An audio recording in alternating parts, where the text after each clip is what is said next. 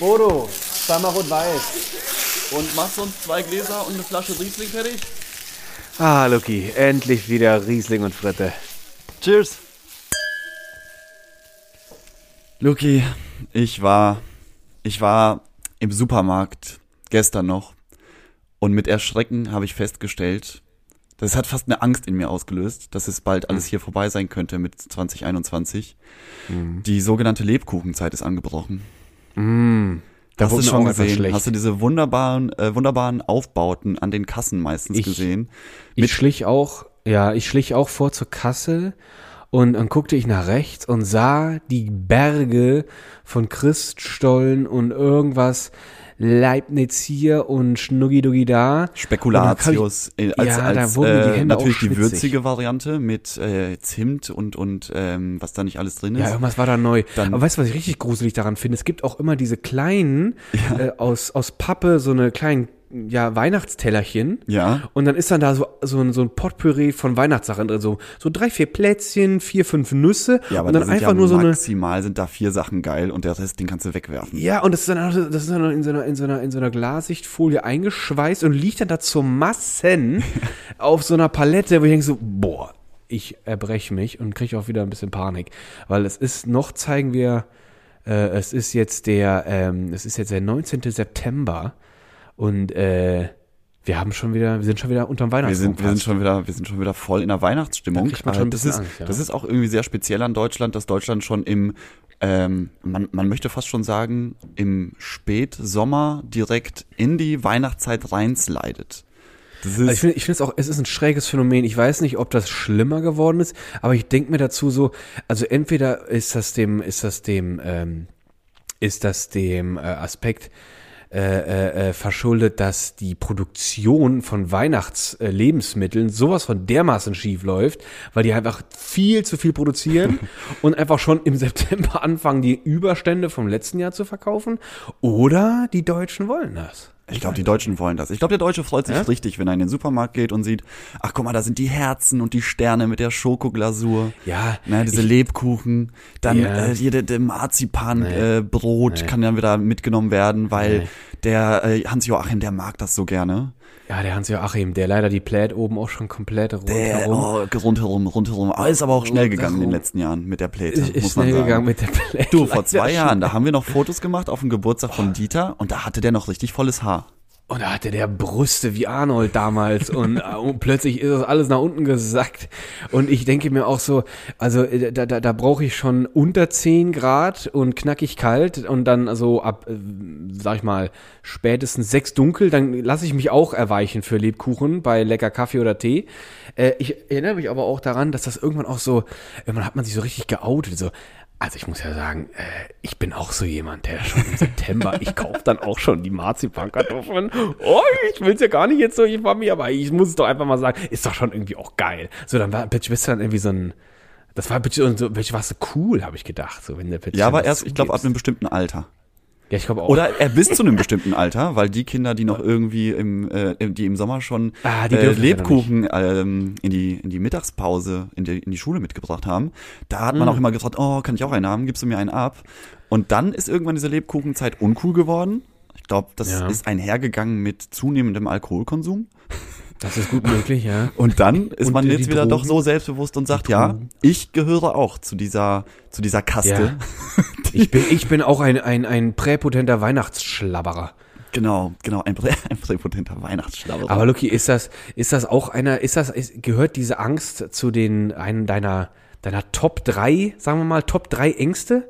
Ist die, das die der Angst vor, Ängste, vor dem Lebkuchen im Ja. Spätsommer ist eine meiner So neben Top der, 3. neben der Wassermelone noch und, den- und den Ananasstückchen. Genau, äh, vom- oh, vom- der Ananasstückchen auf äh, deftigem Essen, das ist vielleicht So. dann, äh, Platz zwei.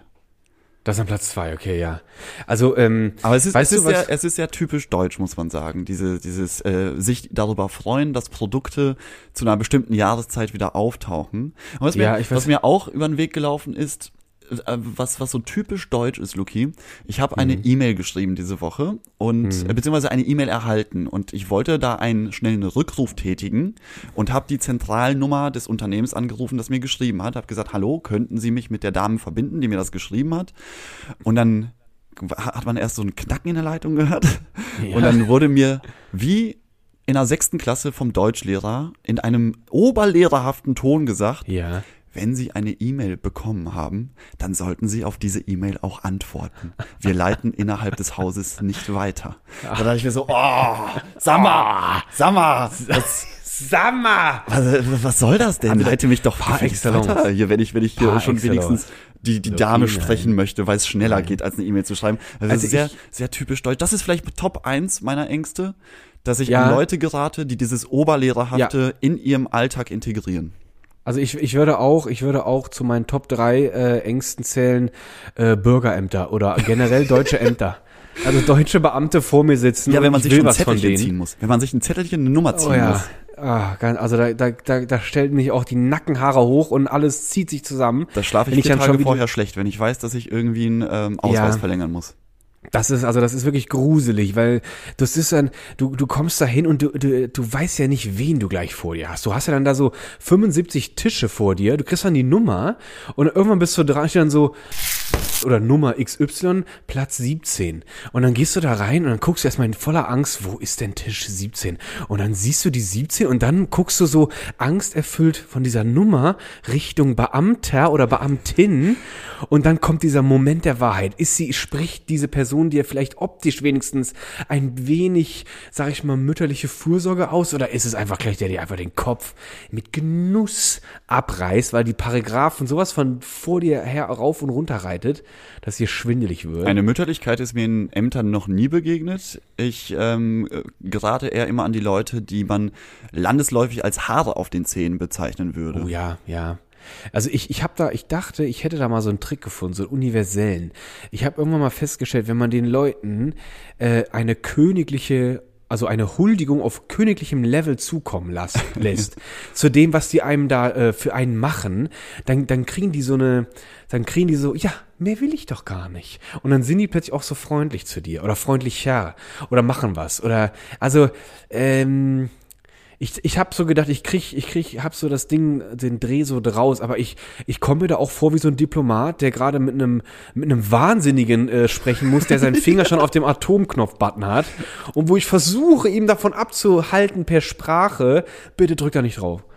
Das ist, Also es ist- es ist eine- bei- ein mit Ämtern, Seiltanz. mit Ämtern hatte ich das auch. Und zwar äh, diese, diese Angst habe ich dann allein schon, wenn ich die Person sehe und ich weiß, ich habe jetzt wahrscheinlich hier etwas nicht konformes äh, als Anfrage. ja, dann bist du schon fast hatte ich, hatte ich bei meiner Ummeldung innerhalb Berlins musste ich dann äh, zum zum Rathaus da, äh, zum Bürgeramt und ähm, äh, gleichzeitig ist aber mein Personalausweis auch ausgelaufen und ich dachte mir so, okay, Termin okay. gebucht, musste man sowieso. Es hat ewig gedauert, diesen Termin zu kriegen, weil wenn du auf diese Portale in Berlin gehst und dir einen Termin buchen möchtest, da sind grundsätzlich erstmal alle Termine vergeben und du musst jeden Ja. Tag Glück haben, dass da irgendwie mal ein freier Slot Ja. äh, verfügbar ist.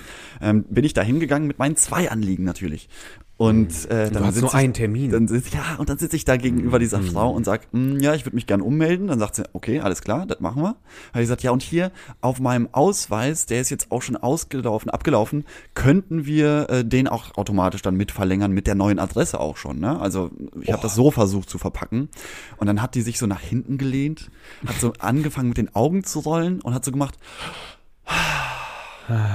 Pro Wieder so ein Anfrage ein Termin. Ja. Und das war, das war genau dieses Oberlehrerhafte, was mich irgendwie Ja, durch, ja. durch Deutschland irgendwie, seitdem man um, um sich selber sorgen muss, für sich selber sorgen muss, ähm, rein bürokratisch, das begleitet einen.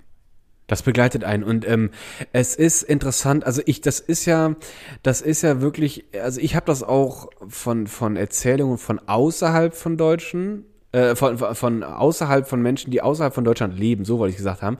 Äh, es scheint wirklich ein sehr deutsches Phänomen zu sein. Warum? Die Bürokratie Warum? und diese. Warum ja, ist das denn so? Wieso sind die Deutschen, wieso gelten die Deutschen allgemein immer so als so ein bisschen so, so, so Querulanten, immer muss, immer muss Ja. irgendwie alles anders Man sagt auch sein. umgangssprachlich Stock im Arsch. Stock im Arsch, genau. Stock im Arsch. Also Luki, ich weiß, wir zwei sind ja unglaublich clever und wir, wir, wir, wir scheuen uns ja auch vor keinem Misthaufen und wir, wir gehen ja alle Richtungen. Und ich glaube, wir haben jetzt heute, werden wir vielleicht auf diese Frage nicht die universelle Antwort finden. Aber ich glaube, wenn wir uns in die Richtung bewegen, wo wir mal vielleicht, was sind denn die Ängste der Deutschen? Weil, wenn ich, wenn ich mir so vorstelle, jemand, der so unglaublich penibel genau sein muss, Und das ist außerhalb von Bereichen, wo man das gar nicht sein muss. In der Wissenschaft kann ich das noch so ein bisschen verstehen. Äh, in manchen irgendwelchen anderen Bereichen ist es vielleicht auch sehr hilfreich, nach, äh, nach strikter Anweisung vorzugehen.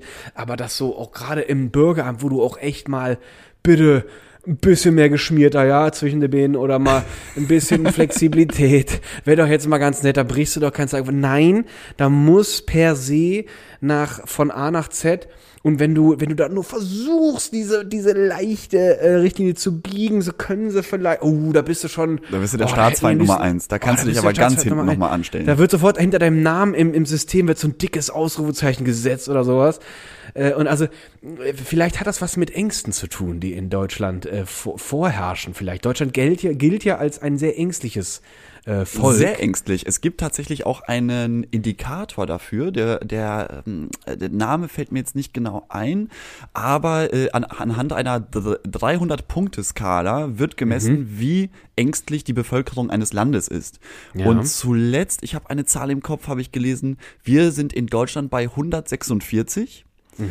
Also ähm, gut die Mitte. während zum Beispiel die Holländer bei einer knackigen 66 liegen. Und eigentlich ist, müssten die eigentlich viel mehr Panik haben, gerade auch bei der, bei der globalen Kli- äh, Klimakrise. Das ist die Klimakrise? Klimakrise, dass es die bald nicht mehr gibt. Dass es die, dass die ja bald absaufen. Oder dass man da so äh, Venedig-Style ähm, einführen Oder muss. so. Oder das liegt auch in die, Holland die, daran. Die holländischen Gondoliere, die sind 20, 35 super bekannt und das ist ein guter Job eigentlich Super. auch. Das ist ein sehr guter Job auf jeden Fall. Also es ist interessant. Also Deutschland liegt da ja im guten Mittelfeld bei den Zahlen, die du eben genannt hast. Und ich hatte da auch mal so ein bisschen reingehorcht und äh, angeblich nach der R&V-Umfrage äh, ist, sind die Top 3 der deutschen Ängste Steuererhöhung und Leistungskürzung durch Corona. So, finanziell. Äh, ja, also finanziell, erstens Thema. Steigende Lebenshaltungskosten, da sind wir schon wieder beim Geld. So, finanziell. Und dritten, finanziell. Und Kosten für Steuerzahler durch EU-Schuldenkrise. so, wieder und Geld. finanziell. Siehst So. du, der Deutsche ist sehr geldorientiert. Und Sehr. ähm, du hast mir mal jetzt die Woche einen, einen äh, Beitrag von einem Professor durchgeschickt, das äh, war im Deutschlandfunk oder sowas, ne? Ja, im- das ist der Hörsaal. Der Hörsaal, genau. Also ein Vortrag vor Studenten, der dann als Podcast ausgestrahlt wird. Ja. Und dort, ähm, das, der, der Begriff der German Angst ist sehr äh, ge, äh, weitläufig und sehr prägend für das deutsche Volk. Äh, Gerade was, bedeutet äh, die Wahrnehmung der deutschen Bevölkerung im Ausland angeht. Also German Angst Ja. ist ein sehr beflügeltes Wort. Und diese German Angst, die ist darauf zurückzuführen, laut äh, dieses Hörsaalbeitrags, auf eben äh, die erste Hälfte des, ähm, äh, des 20. Jahrhunderts. Also sprich der Erste Weltkrieg, dann die große Hyperinflation in Deutschland, äh, als, als die Ersparnisse aller Deutschen auf einmal nichts mehr wert waren. Ja. Ähm, und dann natürlich noch die Nazi-Zeit, Holocaust, Zweiter Weltkrieg insgesamt. Ähm, da, dazu, ich war äh, letztes Wochenende, war ich übrigens im Storybunker in Berlin und dort gibt es eine fantastische Ausstellung, die lautet ähm, Hitler, wie konnte es geschehen? Und das, äh, Ja. du bist da vier Stunden unterwegs und es ist so detailliert dokumentiert, wie das alles passieren konnte. Und du kommst halt auch an den Punkt dieser äh, Hyperinflation. Als es Deutschland dann so schlecht ging, dann liegen da so Banknoten rum, natürlich also nachgedruckte, keine Originalen mehr. Ja. Ähm, die, die haben dann einen Wert von 100 Billionen D-Mark. Und Ja, das umgerechnet, ja. genau, das war die Hyperinflation. Umgerechnet waren das Genau. dann damals 20 US-Dollar. Und somit sind alle Ersparnisse der Deutschen nach dem Ersten Weltkrieg äh, den Bach runtergegangen. Und ich glaube, dass dieser Teil vor allem, dieses, diese finanzielle Unsicherheit, diese Armut, Ja. dieses ganze Schreckliche, was man im ersten Teil des 20. Jahrhunderts erlebt hat, bis heute von den Deutschen irgendwie in sich getragen wird, dass, dass es erstmal finanziell laufen muss. Finanziell muss alles abgesichert sein, alles andere Ja. können wir irgendwie klären. Ja, das ist also also der finanzielle äh, äh, äh, Aspekt, äh, das ist wirklich, also der ist omnipräsent, da kommst du nicht drum herum. Und ich habe auch schon mitgekriegt, dass sogar Leute, die gar nicht äh, in Deutschland kultiviert wurden, weil die in anderen Ländern aufgewachsen sind, die das sogar schnell übernehmen.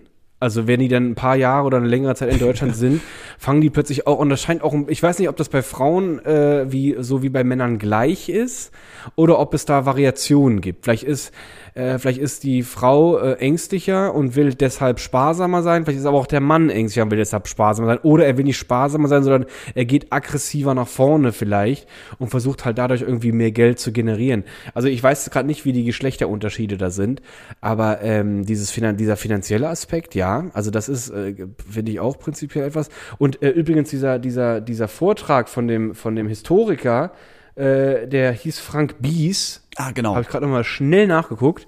Und äh, der hat ja auch, also was mir so hängen geblieben ist, was ich ganz interessant fand, er, er, er beginnt seinen Vortrag mit einer, mit einer, mit einer Definition äh, von Angst ähm, bezüglich äh, eines Hypochonders von 1800 irgendwas. Und äh, die Aussage dieser Rezension, die er da macht, ist irgendwie, dass Angst vor etwas, was eher in der Zukunft auf mich wartet, äh, wenn ich die ganz hochschraube und fürchterlich äh, äh, ängstlich bin gegenüber zukünftigen Ereignissen äh, und die aber dann gar nicht eintreffen, kriege ich dieses Gefühl von, ha, huch, das war ja gar nicht so schlimm, habe ich ja dann, habe ich zwar befürchtet, aber ist ja noch mal gut gegangen und vielleicht hilft das einem dann irgendwie ein Sicherheitsgefühl zu bekommen von zum Beispiel, hat die Politik gut gemacht oder habe ich selber gut gemacht oder äh, Das was ist so auch eine immer. Art Also, erzwungener Pessimismus sich selbst gegenüber. Weil den wenn es aber dann nicht so so- schlimm kommt, wie du geglaubt hast, dann ist es ja eigentlich eine gute Entwicklung in deinem Leben. Es ist, genau, du kannst es als gute Entwicklung deuten und, ich, und es ist auch, es dient ja auch so als Aktivator. Wenn du so glaubst, nächste Woche äh, wachsen mir plötzlich Haare am, am ganzen Gesicht, dann fängst du vielleicht schon mal vorher an und cremst dann ein. Das ist ein blödes Beispiel, aber dann wirst du aktiv und äh, fängst vielleicht an, präventiv dagegen zu arbeiten. Und dann äh, hast du nachher richtig Energie reingesteckt und bist nochmal zehn Jahre älter geworden, aber und dann passiert gar nichts. Und dann, dann, dann äh, willst du dir illusorisch äh, einreden, lag an meiner guten Vorbereitung. Kann ja auch so ein Gefühl sein. Und das ist ja auch wieder so ein Punkt, wo man sich so selber die Illusion gibt, ich hab's im Griff im Gesamten. Ich habe ich hab die Umwelt, ich habe meine Umwelt, meine Welt, äh, habe ich im Griff. Also auch ist, so ein bisschen. das ist tatsächlich ein Punkt, der sich ich durch die, spannend, durch die ja, ja. deutsche, äh, auch jüngere Geschichte zieht. Ähm, ich habe auch noch ähm, ein bisschen noch was dazu gefunden und zwar, wo wir wo 2015 darf sich nicht wiederholen, ist ja jetzt so ein äh, Satz, den man überall in allen Talkshows hört, Ja, von leider. Politikern, von allen, äh, weil ähm, die, der, der Afghanistan-Konflikt jetzt eben so eskaliert ist. Und ähm, 2015 äh, war ja die große Welle der, der Flüchtlinge aus Syrien in Deutschland. Mhm. Und ähm, deswegen nehmen wir diese, dieses, ähm, diese Angst vor, vor dem Fremden irgendwie als so eine aktuelle Gegebenheit wahr oder eine der letzten Jahre. Aber Mhm. wenn man so, ein- so ein Stück weiter nach hinten guckt, die Angst vor, der, von den Fremden war zuletzt ungefähr in der gleichen Tragweite auch schon 1992 zu finden, als äh, damals die Menschen vor dem Bürgerkrieg im ehemaligen Jugoslawien nach Deutschland geflüchtet sind. Mhm. Und da äh, waren es genau die gleichen Buzzwords, wie äh, heute die AfD, äh, von der AfD gerne benutzt werden. Ne? Also es geht dann um die um die Flüchtlingsflut, um die Welle, um den St- um den Strom. Ähm, das ist das ist ein Beispiel aus der jüngeren Vergangenheit oder aus der älteren jüngeren Vergangenheit, Ja. äh, der der eins zu eins übertragbar ist in das, was wir heute erleben. Oder auch ähm, mit der mit der Corona-Impfung, wo die Leute sagen, wir äh, Bill Gates will uns chippen lassen. Ähm, diesen, diese gleiche Bewegung gab es 1983 auch schon mit ähm, auf, auf der äh, auf der Stern auf dem Sterntitel habe ich gesehen waren Glatzköpfe mit aufgedrucktem Strichcode zu sehen als Mhm. Symbolbild für ähm, die Menschen, die Angst vor der Totalerfassung haben, weil 1983 diese äh, Computerzeit äh, das Computerzeitalter angefangen hat und alle Ja. erstmal gegen den Computer waren, weil das ja was Neues war, was äh, die Leute was den Leuten so ein bisschen Angst und Panik gemacht hat.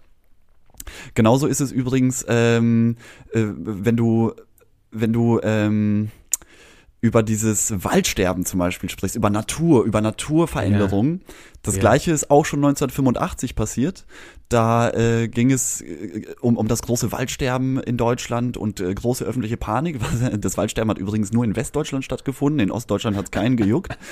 Und Die dort, dort, gab, dort hat der Stern nämlich auch schon getitelt, lohnt es sich da noch Kinder in die Welt zu setzen? Also eben auch ein Satz, den man heute wieder sau oft hört, dass Ja. äh, hier, will ich überhaupt, dass meine Kinder in so einer kaputten Welt aufwachsen? Also Ja. diese, diese Angst und diese Muster, die ziehen sich schon seit, seit Jahren einfach so durch, weil der Deutsche eben an sich ein sehr skeptischer und eher pessimistisch eingestellter Mensch ist.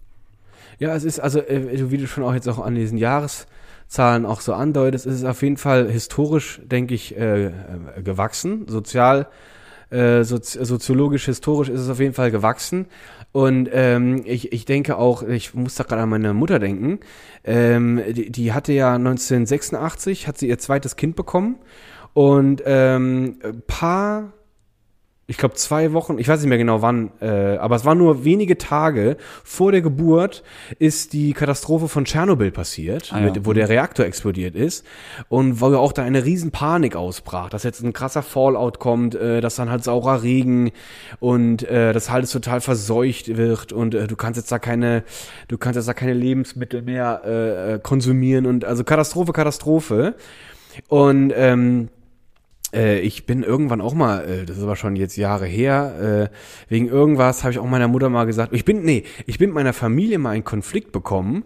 Äh, da war das erste Kind meiner Schwester ein Jahr alt. Und dann haben wir alle am Tisch gesessen zusammen und ich fing irgendwas an, da rauszuplärren. Oder wir hatten uns, wir hatten uns über, über Politik unterhalten und ich bin damals, äh, bin ich sehr verbissen in dieses Thema mit reingestiegen und, und schmiss da alle möglichen Sachen, die ich im Kopf hatte, so auf den Tisch.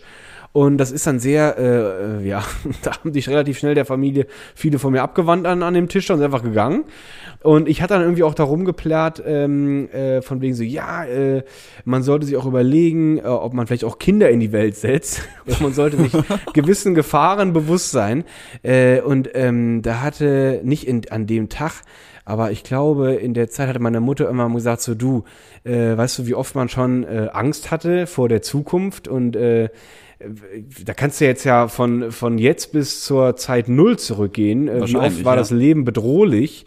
Und hätte man immer äh, aus Grund der, von einem, von einem subjektiven Gefühl der Bedrohung gesagt so, nee, Kinder lieber nicht. Ich glaube, dann wären wir schon ausgestorben. Dann, gäb's dann uns, gäbe es uns schon nicht. lange nicht mehr. Dann würden wir das ein heute hier nicht machen, Luki. Dann könnten Nee, wir dann würden wir's nicht machen. diese leckere Pommes hier überhaupt nicht genießen. Dann, dann, dann gäbe es uns einfach nicht. Da gäbe es keinen Bodo, keine Bolo äh, und dann wäre wär alles, nicht wär alles nicht da.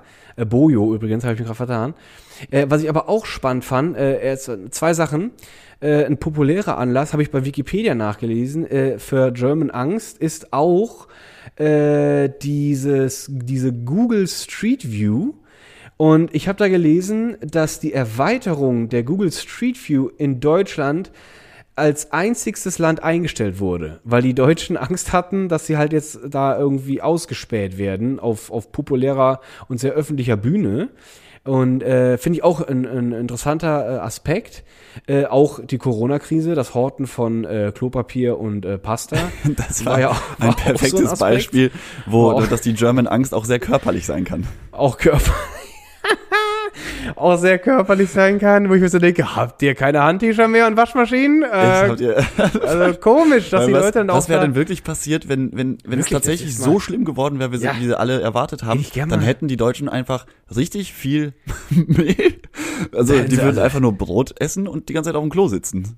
Auf dem Klo sitzen und würden sich wahrscheinlich mit ihren Klorollen ins Bett legen und sagen, oh Baby, ich bin so froh, dass du da bist, weil jetzt habe ich keine, keine Schmuddelei am Popo. Und ich hatte auch so, da gab es ja auch echt die witzigsten Videos. Das ist ja auch dann echt in, in so, gibt es so heimlich gefilmte Videos aus dem DM oder sowas, wo Leute dann an der Kasse anfangen zu streiten, weil irgendjemand die, den, den Wagen vollgestopft hat mit, mit Klopapier und Leute einfach dann irgendjemand vom DM sagte, äh, sorry, äh, pro Person eine Packung. Und das ist ein Riesenstreit geworden. Also das war auch ein schönes Beispiel von, äh, ein Beispiel von vielen. Aber ich fand auch äh, cool äh, oder ich fand es auch interessant diese Definition von diesem äh, von diesem Frank Bies, dass diese, dass es auch so eine äh, nach dem Zweiten Weltkrieg auch so eine Entwicklung äh, gab, wo dann so 50er, 60er Jahre sagt er, äh, da waren äh, das Zeigen von Emotionen, Angst ist ja auch eine Äußerung von Emotionen, äh, dass du dann das eher nicht getan hast in der Öffentlichkeit. Das war was für den heimischen Tisch oder Mhm. was weiß ich, unter sehr vertrauten vier Augen, vielleicht auch sechs Augen, weiß ich jetzt gerade nicht, aber sehr, sehr, sehr was Privates und äh, die Politik vor allem äh, hat sich da eher äh, gediegen gehalten und war da eher sachlich und ist da sehr, ähm, äh, einen Moment, un, unemotional. Da gehen die Pommes quer runter. Äh, sehr, un, Hat man gehört. sehr, sehr Mm. unemotional. Boah, die war aber auch dick, ey. Da war ich ein bisschen gierig. Habe ich auch gerade Angst, dass mir der, dass du mir die gleich wegnaschst. Die dicke Krosse. Das, das habe ich gemerkt. Also, das hast du jetzt schneller Hab ich gerade gegessen direkt auch. Panik und zack, Ich habe ich Panik in den. Augen, dass die Pommes gleich weg sind. Hab mein Ersticken habe ich riskiert, aber jetzt bin ich erleichtert, dass ich sie dann genießen durfte wenigstens.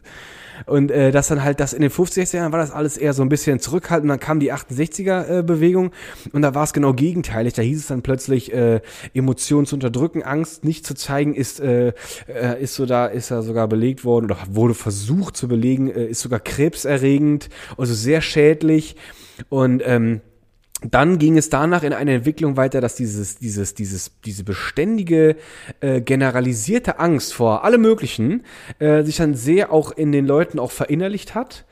Und ähm, äh, ja, bis das dann heute vielleicht äh, in diesen, in diesen, in diesen neuen, ähm, sag ich mal, äh, ähm, äh, Lunte oder in diesen, in diesen, in diesem Öl ins Feuer, diese Querdenker oder die AfD oder äh, Flüchtlingskrisen, das, das zieht nochmal so richtig schön an dieser generalisierten, gar nicht so richtig begründbaren Angst, die irgendwie in vielen Deutschen irgendwie innewohnt. Äh, aber weißt du, was ich viel, was ich auch spannender finde, ich glaube, durch dieses, durch dieses generalisierte Angstgefühl lassen sich auch ganz andere Dinge auch so ein bisschen vielleicht auch äh, besser äh, erklären, was Deutsche auch so, auch so zeigen, so nach außen, wo du, wenn du, wenn du so im Alltag in Deutschland bist, das nimmst du dann immer vielleicht gar nicht mehr so richtig wahr. Aber ich finde ja schon gerade ein schönes Beispiel, zum Beispiel auch diese Trenner auf dem Laufband oder auf diesem Band im, im Supermarkt. Die Warentrenner.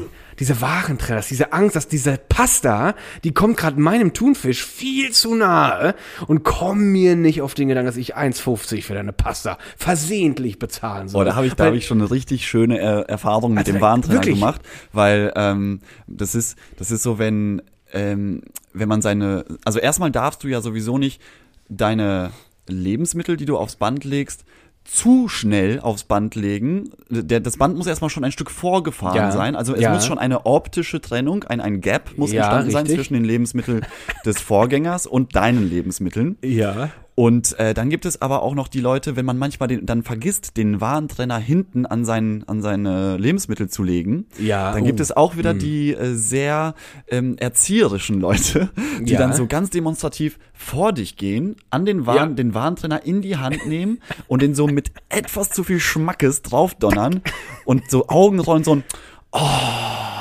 machen. Oder, oder einfach nur dieser typische deutsche Blick und dann geht so eine Augenbraue, so eine hoch oder so. Genau. So ein- Oder so ein, so ein Kopfschütteln. So ein Kopfschütteln. So ein Kopfschütteln, ja, so. passiv-aggressives Kopfschütteln. Genau, dieses, dieses sehr, dieses sehr, diese sehr deutschen Geräusche. Mhm. Oh, Mann. So, das sind so richtig schöne, so richtig schöne Äußerungen. Also dieser, dieser, dieser Warentrenner, da, da kochen Emotionen richtig hoch. Oh, oder auch so, wenn die, ich also Krieg an der plötzlich Marktkasse. richtiger Krieg oder der Supermarkt ist da auch so ein bisschen prädestiniert, weil ich habe auch das Gefühl, erstmal gehen Leute auch äh, gerne vielleicht in Supermärkte und die machen da so ein richtiges Ding draus. Und das ist so ein, das ist vielleicht auch so für etwas zu lang verheiratet nochmal so ein richtig aufregendes Pärchenerlebnis. Ja. Ström du doch mal in die Weinregale, ich kümmere mich derweil Überrasch um, mich. äh, Überrasch mich, genau, welches überrasch Gemüse mich wir heute mal. essen. Und dann, und dann treffen sie sich irgendwann richtig erfreut wieder und wollen dann voller Elan und Lust und mit vollem Wagen schnell durch die Kasse und ab nach Hause. Und dann kommt so irgendjemand, un, so, so, so ein unerzogener, äh, äh, äh, also wirklich abgrundtiefer äh, Unmensch und der, der, der, der, der, der deutet an sich mit seinem Wagen so, die einfach so, wupp, so vor dich zu parken. Ja, weil, er sieht, dass du hier einen Wocheneinkauf für 400 Euro drin hast. So. Und er hat so zwei Tüten, zwei Brötchen in der Tüte und irgendwie eine Letter oder so eingepackt. Ja, genau. Er will nur kurz davor huschen und du einfach nur so. Oh nein. Nicht weißt mit du, was uns. mich da wundert? Da, dass die Einkaufswagen in Deutschland noch keine Hupen haben oder sowas. Oder Aber einfach so, okay, das gäbe das gäbe einen Krach im, im Laden. das wär ein ich glaube, das Lärm. ist extra so. Stell dir mal, ich glaube, ich glaube auch. Also das, das wäre, das fehlt da noch. So und ich, ich, äh, das ist einfach, das, der, also Supermarkt finde ich ist, ist ein schönes, ist ein schönes Beispiel für so eine Panik äh, von von so Deutschen, äh, ähm, wo die auch noch existiert, ist auch, und das finde ich auch schon in den in den Kinderjahren äh, deutet sich das auch schon sehr an. Das kennst du vielleicht auch. Ich glaube, jedes Kind kennt das, was seinen Schulweg mit einem Schulbus äh, oder mit dem Zug äh, bestreiten muss. dieses, dieses, ich krieg keinen Platz im Bus. Oh, und dass du schon quasi der Bus, du versuchst schon als Schulkind den Spot zu erahnen, wo gleich die Tür stehen bleibt, damit du auch der Erste bist. und ich hatte da, also da, da gab es echt die geilsten Momente und es war mal wirklich so nach irgendeinem Schultag, wir dann wieder diese, diese Meute der Schulkinder, Schulkinder, die versucht schon wieder da hervorzuahnen, wo dieser, wo dieser Spot ist, wo gleich der Busfahrer hält. Es gab einen Busfahrer, dem ging das tierisch auf den Sack und der hat das schon gesehen und dann, dann hält der da an, wo die meisten Kinder stehen und dann fuhr er weiter und hat dann nochmal, dann erst wieder angehalten und dann hat er die Tür aufgemacht. Also er, er hat dann, sozusagen mit den Kindern den gleichen Witz gemacht, den man manchmal noch, wenn man so mit Freunden unterwegs ist und einer Ja. als Beifahrer steigt aus, weil er, keine Ahnung, irgendwie noch äh, was aus der Tanke geholt hat. Und dann Ja. fährt man immer so ein Stück weiter. Ja, genau, der darf nicht mehr einsteigen. Ist immer für den Typen, der am Steuer sitzt, unfassbar lustig. unfassbar Aber wenn man komisch. selber in der Position ist, denkt man sich so, oh Leute, ey, das ist, der Witz Was ist so uralt, der ist so uralt. Und da, das war auch, also das, das war sehr, also das ist ein uralter Gag und der, der, ich glaube auch der Busfahrer dachte, der dachte auch nur zu kurz, weil der hat diese, der hat diese Angst, die schon in der, in der Saat in diesen Kindern schon drin war, hat er unterschätzt, weil danach hat er nämlich, er hat so ein Chaos ausgelöst, dass nämlich die Kinder, die rannten und die hatten natürlich vor Panik, hatten sie ihren Rucksack dann schon auf und bei kleinen Kindern ist er ja überwiegend größer als der Körper selber und vor allem breiter und die wirklich, die haben sich in dem Buseingang, haben die sich verklemmt.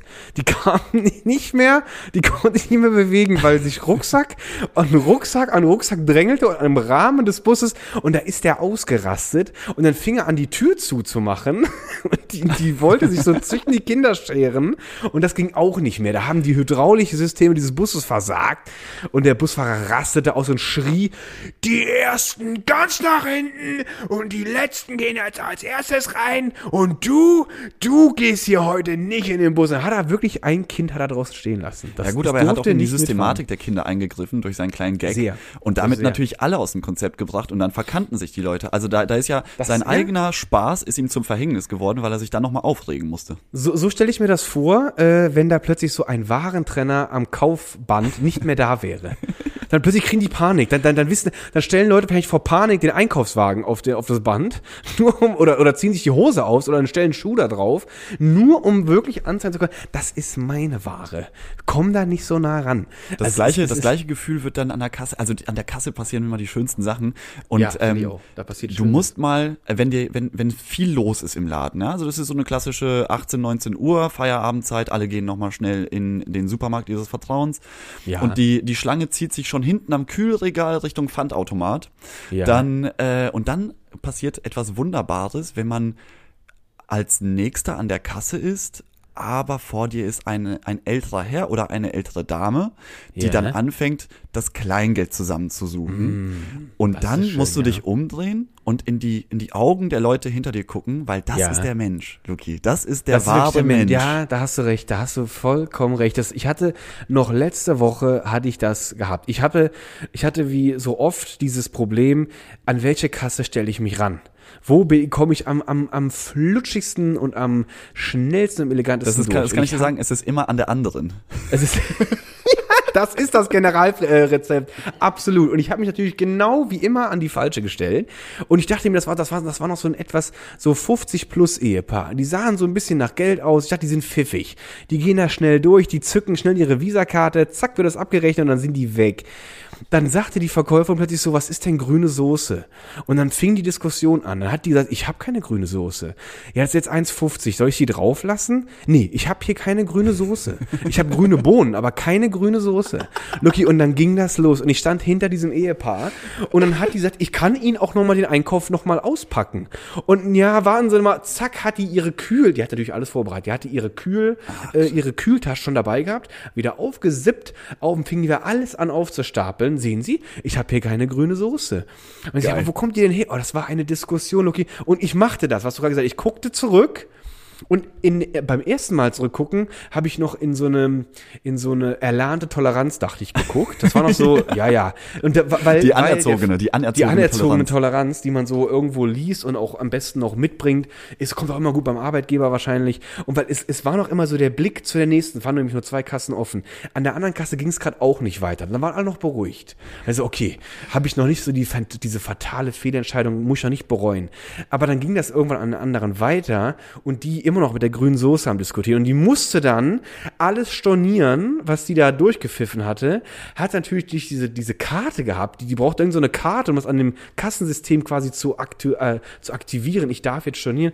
Dann ging das am Mikrofon. Ich brauche bitte an Kasse so und so, bräuchte Hilfe. Hilda, komm doch mal rüber hier. Ich habe jetzt die Schlüssel nicht. Storno, ich brauche einen Storno. Ich brauche einen Storno. Und dann, Lucky, und dann, dann nochmal der Blick. Und dann habe ich das, was du gesagt hast, da habe ich diesen wahre, da habe ich das wahre, das wahre äh, Personale, äh, äh, die personale Fratze habe ich da gesehen. Die, die hässliche Das war nämlich dann, die Toleranz war dann weg. Ich habe auch mal, ich habe auch mal versucht herauszufinden, warum denn dieses Deutschland oder das Deutschsein so in der Welt wahrgenommen wird, wie es wahrgenommen wird, beziehungsweise, weil äh, diese diese Begründung der German Angst, äh, wie auch der Herr Professor Preis ähm, erwähnt hat, Bries, Luki. Äh, Bries, der äh, die die rührt ja aus der aus dem frühen äh, 20. Jahrhundert, aber das ist ja das Bies. ist ja schon für uns etwas länger her, ne? Das ist ja jetzt nichts, wo, wo wir mit ähm, irgendwie aufgewachsen sind oder was, was uns im, im direkten Sinne noch affektiert ja. äh, im ersten Moment. Und dann ähm, habe ich da ein bisschen auch versucht, irgendwie rauszufinden, warum, warum sind wir denn als jüngere Menschen dennoch oder warum kennen wir so viele junge Menschen, die so super, super deutsch sind oder diese Angst in sich tragen, obwohl es ja dem Land seit vielen, vielen Jahren sehr gut geht? Äh, mit, mit äh, am besten in der Welt sogar. Und äh, da gibt es zwei schöne Langzeitstudien, es war eine Langzeitstudie, die ähm, sich einmal auf das Körperliche, auf das Erfahren von schlimmen, ähm, außerordentlichen Situationen, auf die Körperlichkeit, wie sich das auswirkt, und dann einmal auf die Psyche. Das ist dann vielleicht, da kannst du zur Psyche wahrscheinlich auch noch was sagen. Aber das erste wäre die Körperlichkeit und da gibt es eine Studie aus äh, von der von der Universitätsklinik Amsterdam. Da wurden äh, die Frauen, die 1944, 1945 diese große Hungersnot in in den Niederlanden äh, miterlebt haben, Wann war das? 1944, ähm, 45. Da gab's okay. ähm, Achso, nach dem Zweiten Weltkrieg. Okay. Nach dem Zweiten Weltkrieg, da gab es auch ein Lebensmittelembargo, äh, was in Kraft getreten ist in den Niederlanden. Äh, 20.000 Menschen sind verhungert, alles ganz schlimm. Mhm. Und in der Zeit wurden aber ja dennoch weiterhin Babys geboren. Und es mhm. wurde festgestellt, dass diese Babys äh, deutlich, deutlich kleiner waren als der Landesdurchschnitt in den letzten Jahren. Mhm. Äh, hier ist die Zahl 2500 Gramm, also das eigentlich so, so grob ein Kilo im Schnitt weniger, weniger. Als, als vorher. Und ähm, das, das war halt eine, eine Körperfunktion, die gesagt hat, ey, ich habe hier gerade nicht so viel Nährstoffe, nicht so viel äh, Energie, deswegen fahre ich alle meine Reserven runter und ähm, versuche so wenig wie möglich Energie zu verbrauchen, aber dennoch dieses Kind auf die Welt zu bringen. So, das ja. war der erste Schritt. In dieser Langzeitstudie wurden dann die Kinder beobachtet, die dann ja in den nächsten Jahren eigentlich mit ähm, mit einem mit einer äh, zur, zur zum Überfluss hin ähm, veränderten Situation dann aufgewachsen sind. Ne? Es gab ja. dann ja wieder genug in den nächsten Jahren. Und ähm, dann wurden noch die Kindeskinder von diesen kleinen Kindern mit, yeah. mit in die Studie aufgenommen. Und yeah. es wurde festgestellt, dadurch, dass die ähm, so im Überfluss lebten, neigten sie überdurchschnittlich oft zu Diabetes, weil mhm. das Gedächtnis sozusagen der, der Oma ja. in in der DNA mit verankert wurde und den Kindern übergeben wurde. Das heißt, etwas, was vor vielen Jahren passiert ist, ja. wirkt sich auch noch, körperlich zumindest, in, auf, der, auf die DNA äh, von, von uns heutzutage auch noch aus. Das ist, das ist eben dieses, dieser eine körperliche Punkt. Und dann gibt es noch eine Studie zum Thema 11. September. Die mhm. wurde vom ähm, Psychiater Florian Holzböhr vom Max-Planck-Institut durchgeführt. Da mhm. wurden 40 Augenzeugen der Anschläge ähm, befragt und untersucht. Und die sind zu dem, zu, also ganz absurd zu, zu dem Ergebnis gekommen, dass es eine genetische Veränderung bei mindestens der Hälfte dieser Leute gab. Äh, die Leute litten an posttraumatischen Belastungsstörungen. Mhm. Und das hat die DNA von denen verändert. Also nicht nur, nicht nur den Menschen selbst, sondern auch eben alles, was sie dann weiterhin an, an ihre Kinder weitergeben. Und äh, da gibt's eine, da gibt's ein Hormon, das, genau, das äh, Cortisol, kennt man ja, hat man schon mal gehört. Ja. Das ist dafür verantwortlich, dass du mit Stress umgehen kannst, dass du Stress abbauen kannst. Und äh, infolge dieser DNA-Veränderung durch die Belastung des 11. Septembers ist dieses Cortisol nicht mehr fähig, auch in darauf folgenden, ähm, äh, auf die, äh, bei den Kindern von denen, äh, so zu wirken, wie es eigentlich ursprünglich hätte wirken sollen. Und das bedeutet, was früher passiert ist, wirkt sich eben heute auf unser, auf unsere Körperlichkeit, auf unsere DNA immer noch aus, weil das eben dieses, diese DNA als Gedächtnis fungiert. Ja, das ist, also das ist, äh, finde ich, ein sehr wichtiger Punkt. Das ist auch in der, in der Wissenschaft ist sowas auch, äh, auch in der Psychologie ist das auch bekannt, dass natürlich, äh, man, man hat auch in Studien, äh, es gibt dann, es gibt immer so äh, Längs, Schnittdesigns. Das ist dann eine gleiche, äh, eine gleiche äh, Anzahl oder die gleichen Probanden, die ich heute untersuche, untersuche ich in fünf Jahren, in zehn Jahren nochmal. Das ist ein Längsschnittdesign und ein Querschnittdesign bedeutet, ich gucke mir heute, heute an dem Tag gucke ich mir jetzt mal die 10 80-Jährigen an, die mhm. 35 äh, 25-Jährigen. Da guckst du in unterschiedlichen Altersgruppen und äh, da gibt es natürlich dann auch ähm, äh, diese diese diese äh, in diesen Längsschnittdesigns erkennt man dann auch ähm, nee Entschuldigung in in äh, in diesen Querschnittdesigns werden Kohortenunterschiede nennt man das mhm. äh, berücksichtigt. Und da gibt es und wird eine Kohorte unterschieden zum Beispiel durch Vorkriegsgeneration oder Nachkriegsgeneration. Zum Beispiel weil einfach äh, äh, kulturell betrachtet in dieser Zeit der Krieg einfach ein Traumata für viele Menschen war genau. der tatsächlich äh, für die Ak aktuell in dieser Zeit Lebenden, die mussten sich auf diese extreme Veränderung einstellen irgendwie und die geben das dann auf, auf eine, auf eine, auf eine, auf eine, denke ich, äh, sozialisierte Art weiter, aber auch, wie du jetzt auch schon gesagt hast, auf eine vielleicht genetisch veränderte oder auf eine gewisse Vorsicht. Und da könnte man sich jetzt wieder noch weiter in die Vergangenheit zurückschmeißen, wo man dann immer sagt hat, ja, Angst ist ja etwas, damit du vom Löwen wegrennen kannst, so, ne? damit du die Panik hast, äh, damit du auch aktiv bist, weil vielleicht äh, wer mal in einer bedrohlichen Situation ist, hat vielleicht auch die Erfahrung gemacht, äh, plötzlich Dinge zu tun, wo du nicht gedacht hättest, dass du das machen könntest. Man denkt ja, man ist ja eher nicht rational, man reagiert ja eigentlich eher. Mhm. Du machst ja nicht erst einen Plan und guckst mal, oh, da kommt jetzt ein Auto auf mich zugerast, äh, springe ich hoch, bleibe ich stehen. Du reagierst ja sehr instinktiv und das ist ja ein Automatismus, der in einer akuten äh, Bedrohung auch funktionieren muss, ohne dass du darüber nachdenken musst. Absolut. Und ja. äh, genau, und wenn dir jetzt eine akute Bedrohung keine Angst machen würdest oder würde, dann würdest du ja in, eine, in die Gefahr laufen, dich zu verletzen oder vielleicht sogar zu sterben. Und äh, das ist ja dann, aber das ist ja das auch das Interessante, dass ja Angst auch etwas ist, äh, das entsteht ja auch durch unsere Umwelt. Und wenn du in, in, in, in deiner Erfahrung mit deiner Umwelt äh, Erlebnisse durch, durch, äh, durchlebst, die bedrohlich wirken, kann das sein, oder das ist auch, ja, ist ja auch neuropsychologisch auch mittlerweile auch kein, kein Geheimnis mehr.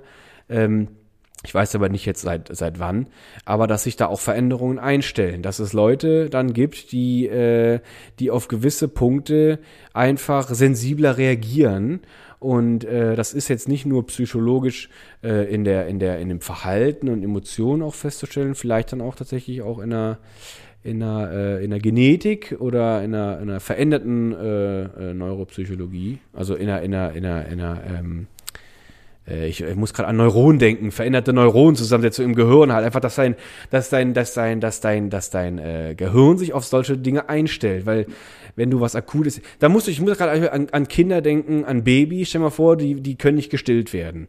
Dann erfährt das dieses, da wirst du dich als Erwachsener oder als Heranwachsender wirst du dich an diese Zeit nicht wirklich erinnern was du als Neugeborener oder als Säugling äh, durchlitten hast, wenn du vielleicht an, an, an Mangelernährung äh, leiden musstest. Aber du wirst nachher, das wird auch gesagt, Leute, oder das ist auch schon, ich weiß gar nicht mehr, ob das jetzt, ob das jetzt bestätigt ist oder ob das nur eine, eine, eine mittlerweile veraltete Ansicht ist. Aber in der Psychologie auf jeden Fall öfters gelesen, äh, heißt es, Kinder, die sowas erlitten haben, neigen eher zu Geiz. Äh, Ah ja, zum ja, Beispiel in der Verhaltensweise. Es gab, es gab ja auch mal diesen Versuch, ähm, sehr, sehr perverser Versuch, muss man sagen, aber ich glaube, das ist auch in die Nazi-Zeit gefallen, dass ähm, Kinder einfach ohne Liebe äh, erzogen wurden. Also die wurden von den Ja. Eltern getrennt. Also was passiert eigentlich genau? Da, oder vielleicht ist das sogar schon länger her. Ich bin jetzt, das ist jetzt gefährliches Halbwissen, aber äh, das Grundprinzip ist, Damit kennen wir uns gut aus. äh, man wollte, nee, man wollte die Ursprache des Menschen rausfinden, so dass ähm, es keine Interaktion mit anderen Lebewesen gibt. Ah, die Babys okay. wurden sofort den Eltern entrissen und absolut isoliert, weil da, da wollte man rausfinden, was ist die Sprache, die ein Mensch spricht, wenn er nie eine Sprache lernt.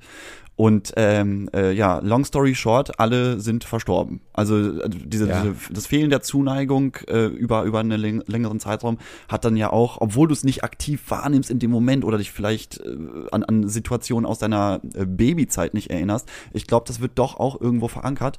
Und wer sich jetzt fragt, German Angst, ist das denn eigentlich für immer verankert in den Deutschen? Ähm, da gibt's nämlich auch noch eine, einen interessanten Versuch. Das wurde allerdings mit Mäusen gemacht. Und zwar wurden Mäusebabys von ihren Müttern getrennt, was zu einer Stresssituation geführt hat und sie traumatisiert hat. Und von diesen traumatisierten Mäusen wurden dann die Kinder weiterhin, die DNA wurde untersucht. Und es wurde festgestellt, dass sich die DNA, wenn man die äh, getrennt von den von den Müttern getrennten Mäuse äh, bei ihren zukünftigen Babys lässt über einen längeren Zeitraum, dass die sich dann aber, dass diese diese DNA -Ver Verkümmer, sich wieder zurückbildet. Das Problem Ja. ist natürlich jetzt, dass der Lebenszyklus einer Maus viel kürzer ist als beim Menschen. Deswegen Ja. dauert es bei Menschen halt einfach ewig lange, bis solche äh, traumatischen Erlebnisse über die Generation aus der DNA wieder rausgelöscht werden oder sich ein Normalzustand herstellt. Aber es gibt noch eine, äh, es gibt noch eine Chance, dass die Deutschen vielleicht einfach irgendwann mal das fröhlichste Volk auf der Welt sind, Luki. Ja, die Chance sehe ich auch äh, irgendwo noch versteckt äh, zwischen den Regalen und den Warentrennern. Äh, ich glaube tatsächlich, ich glaube tatsächlich, äh, eine gute Gelegenheit ist es, sich äh, bewusst zu machen, äh, welche Ängste habe ich denn und was kann ich denn einfach damit machen? Kann ich dagegen angehen? Und ich glaube, wenn man einfach mal so guckte, ich gucke mal unter meinen eigenen Teppich und äh, wenn Ich man kehr da mal vor meiner eigenen wird- Haustür. Was, was, So, was hast du genau. denn? Also, so, jetzt mal ganz ehrlich, hast du irgendeine Angst, die dich irgendwie länger oder früher mal beschäftigt hat? also ich hatte, ich war, ich war voll mit Ängsten äh, durch mein eigenes, äh, durch mein eigenes Arbeiten mit mir selbst, äh, therapeutischem Arbeiten, äh, bin ich ganz viel Ängste losgeworden. Das ist ein herrliches Gefühl. Aber ich habe ganz aktuell ist mir letztens äh, mal einfach nur mal auf eine andere Ebene bewusst geworden, äh, dass wir ja sterblich sind. Und da ich jetzt gerade in einem Alter bin, wo Leben so irgendwie au- auf neuen Aspekten Fahrt aufnimmt, äh, wo ich eigentlich mich selber gerade sehr lebendig fühle, und äh, da ganz viele Dinge noch angreifen möchte und das steht an und das möchte ich haben und so mittendrin kriege ich plötzlich so eine Angst davor, wenn das hoffentlich wird mir das nicht genommen. Hoffentlich wird mir das nicht genommen und hoffentlich ist der Punkt des eigenen Versterbens und ich, weil ich nicht gläubig bin, ist für mich nach dem Tod auch wirklich vorbei. Mich wird es so, glaube ich, also so, da, das ist meine Ansicht, wird es mich dann auch nicht mehr geben und äh, deswegen ist dann ab dem Punkt auch alles egal, was ich gemacht habe. Aber bis dahin hoffe ich, dass das einfach, es hat mir, es hat mir nochmal so eine, es hat mir keine Panik gemacht. Ich unterscheide da auch Panik und Angst, aber es hat mir nochmal eine Angst bewusst gemacht. Huf, irgendwann ist auch für mich um.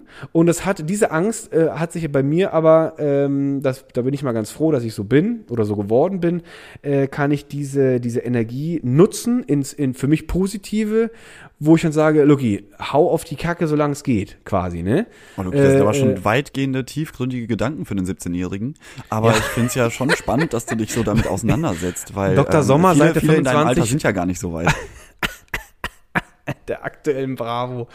Äh, ja, das ist leider so. Und äh, das, das, das ist jetzt, aber da kommen wir jetzt an, ans zeitliche, ans zeitliche Limit unseres, unseres wöchentlichen Podcasts. Aber äh, das ist auch etwas, wo ich auch gerne für äh, plädiere und auch äh, habe auch schon mal eine Arbeit drüber geschrieben, die psychologische Bildung äh, von Kindern in, in, in Schulen, in deutschen Schulen. Das könnte gegen solche Aspekte äh, äh, ja nicht Wunder wirken, aber helfen, sage ich mal. Oder helfen dann- zu verstehen. Ich glaube, da dann würde auch viel, wahrscheinlich viel um Verständnis eher, oder? Ja, da, ja, es geht, es geht um, es geht um dein eigenes Verständnis. Es geht Genau. um dein Begreifen deiner eigenen Emotionen, äh, weil wir sind wirklich in der Regel äh, sind wir unseres eigenes Glückes Schmied. Das ist jetzt auch nicht einfach nur erfunden. Wir können wirklich viel machen, wenn uns aber auch viel bewusst ist. Und ich habe auch gedacht, so, äh, stell dir mal vor, äh, wenn wir da alle so ein höheres Bewusstsein, ein weiteres Bewusstsein, da würden sich im Kollektiv, würden die Supermärkte bei dir anrufen und sagen so, vielen lieben Dank, Herr und Frau Y, wir sparen Millionen ein, weil wir keine Warentrenner mehr brauchen. So nämlich. Also so in der Art und Weise. Also, ähm, also das ist jetzt gerade die aktuelle Angst, äh, die ich, die mir einfach auch nochmal bewusst, aber eine, ähm, wie das ist eher nochmal so eine Erkenntnis, aber eine, eine, eine richtige Angst und eine richtige Panik. Ähm, ähm, ich habe im Vorfeld auch darüber nachgedacht, nicht, weil ich mir dachte, was, was, so. wovor habe ich denn aktuell Angst? Und ich aber das, warte mal ganz kurz, bevor du jetzt, bevor du sagst, das, das erfordert ja auch schon ein wirkliches, ehrliches auf sich drauf gucken. Wenn du ja, das jetzt und ich habe so ehrlich versucht, wie möglich drauf zu gucken. Und ja, abgesehen und von meiner Höhenangst muss ich ja. feststellen, dass ich gar nicht so ein angstzerfressener Mensch bin. Ich habe wirklich also länger drüber nachgedacht, was, wovor habe ich Angst? Wenn, was ja. könnte passieren, was mich jetzt komplett, also lassen wir mal so Krankheiten oder sowas außen vor, weil da äh, bist du ja auch nicht aber irgendwie äh, hier dein, deines Nee, aber ich finde, das ist aber auch eine Angst. Natürlich ist das eine Angst, aber es ist jetzt auch keine Angst, die mich so sehr beschäftigt, dass ich sage, oh Gott, oh Gott, ich könnte jetzt jeden, jeden Tag äh, irgendwie ja, eine furchtbare okay. Diagnose erhalten. Habe ich nicht. Ähm, finanzielle Angst auch nicht wirklich. Da ist mal ist ein bisschen, bisschen Geld da, mal ist kein Geld da, so gefühlt, ja. weißt du? Da, da habe ich irgendwie auch mit äh, durch die Studentenzeit gelernt, umzugehen. Wenn mal weniger da ist, kommst du auch noch klar und kannst dir trotzdem ja. ein gutes Leben leisten. Ähm, deswegen, also ich kann, ich kann da nichts finden, was mich jetzt so komplett aus der Bahn werfen würde, wenn, wenn irgendeine Situation eintreffen würde. Und eigentlich ist das ja eine super privilegierte Situation, habe ich dann im ja. nächsten Schritt gedacht, weil so viele Menschen haben ja Ängste oder haben Zwangsneurosen oder haben irgendwelche Sachen, wo ich mir denke, ja, das habe ich ja alles nicht. Also Lucky, deswegen genieße ich auch so gerne wöchentlich mit dir die Pommes, Ach, weil die Angst bei uns zwei, die ist, die ist minimiert. Ja, Habe ich auch das Gefühl. Und ich würde auch jetzt, ohne uns da eine Krone aufzusetzen, ich finde, es ist eine, es ist ein, eine, ein Zustand, den, den sollte man sich bewusst machen, den haben wir uns wohl auch bewusst gemacht. Und äh, das lässt einen dann schon, wenn man so sagen möchte, privilegierter dastehen, weil äh, geringe, sag ich mal, ein geringes Angstniveau äh, lässt einen einfach auch angenehmer durch den Tag rutschen. Also, ja, und lässt dich halt auch Sachen genießen, weil du nicht ständig mit deinen absolut. Gedanken bei ein und demselben Thema bist und dir denkst, oh Gott, jetzt als nächstes werde ich vom Bus überfahren, weil ich ein pessimistischer Typ bin. Ähm, oder, oder weil, weil ich mir denke, egal was passiert, ich könnte, ich könnte immer, mir könnte immer was Schlechtes widerfahren. Also ich habe diese, das ist, ich finde, das ist kein finanzielles Privileg, aber es ist ein, ein absolutes Lebensprivileg, was, was wir beide du, anscheinend genießen dürfen, dass man, was? dass man nicht diese, ja, diese, diese Furcht in sich trägt, dass ständig ja. irgendwas passieren könnte. Aber ich, ich, ähm, ich muss gerade da jetzt auch nochmal gerade äh, an zwei Punkten selbstkritisch einhaken. Äh, erstens, mir waren viele Ängste in der therapeutischen Aufbearbeitung gar nicht bewusst. Von daher hätte ich es auch damals nicht sagen können, wovor ich Angst habe, ja. äh, weil mir erst viele Ängste äh, mit der mit der wirklichen Aufarbeitung erst bewusst wurden. Das heißt, ich äh, kritisch aus dem Punkt vielleicht ähm, vielleicht ist es jetzt wieder so, aber ich, ich, ich würde jetzt von mir behaupten, äh, ich, ich kenne mich mittlerweile ganz gut und ich würde jetzt auch am Horizont eher keine dunklen Wolken sehen. Aber der zweite kritische Aspekt, der da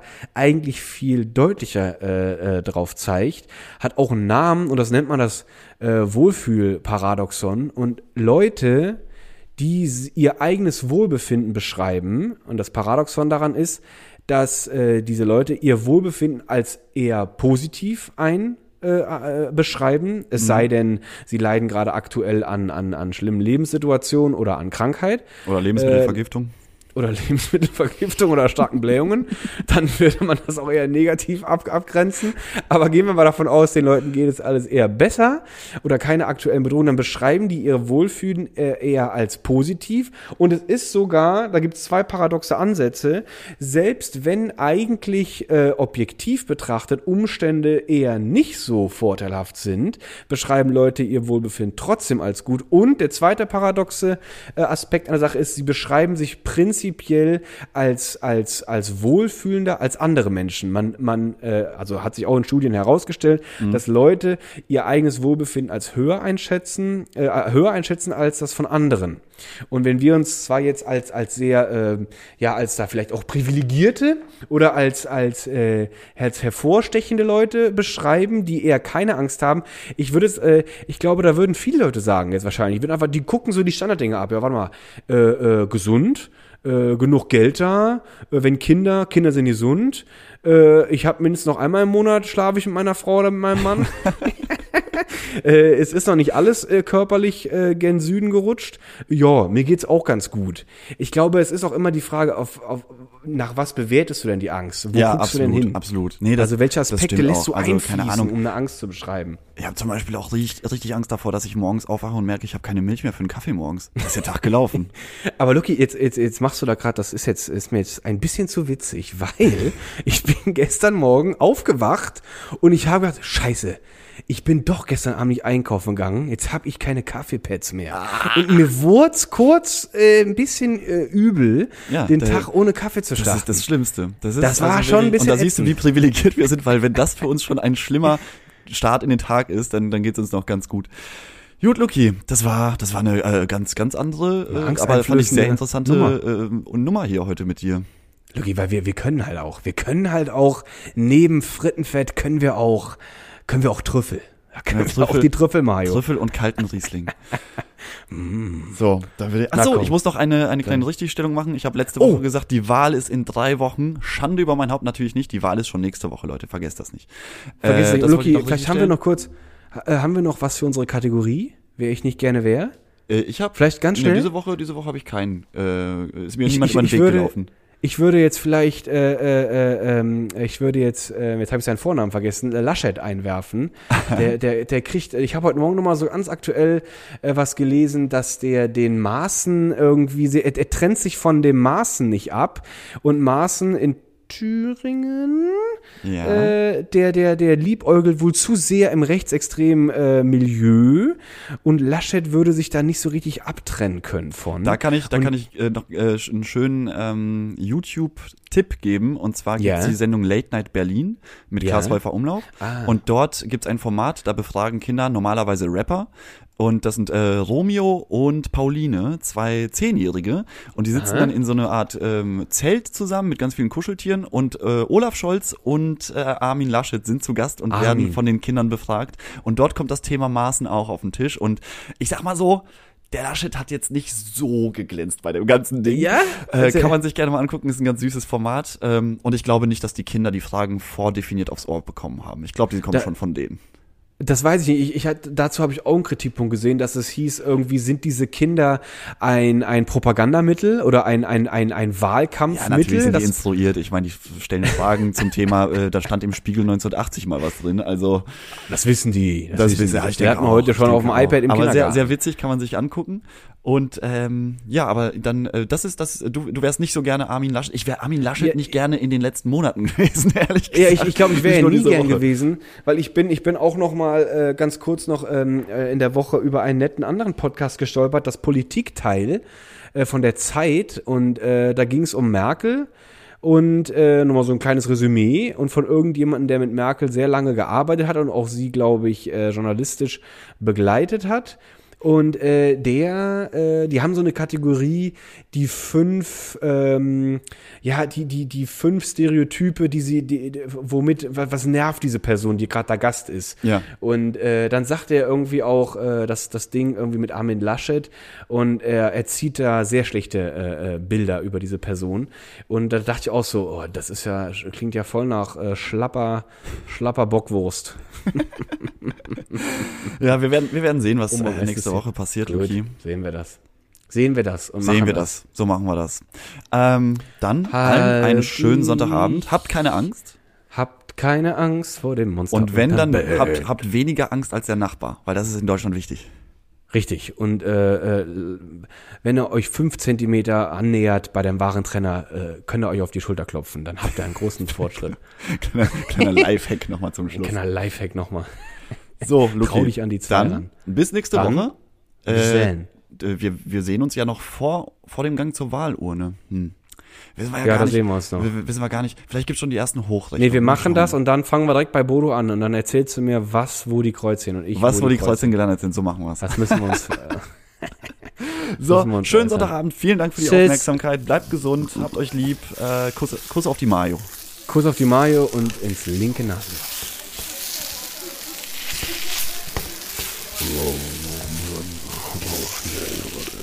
Hallo, Bodo. Äh, Lucky?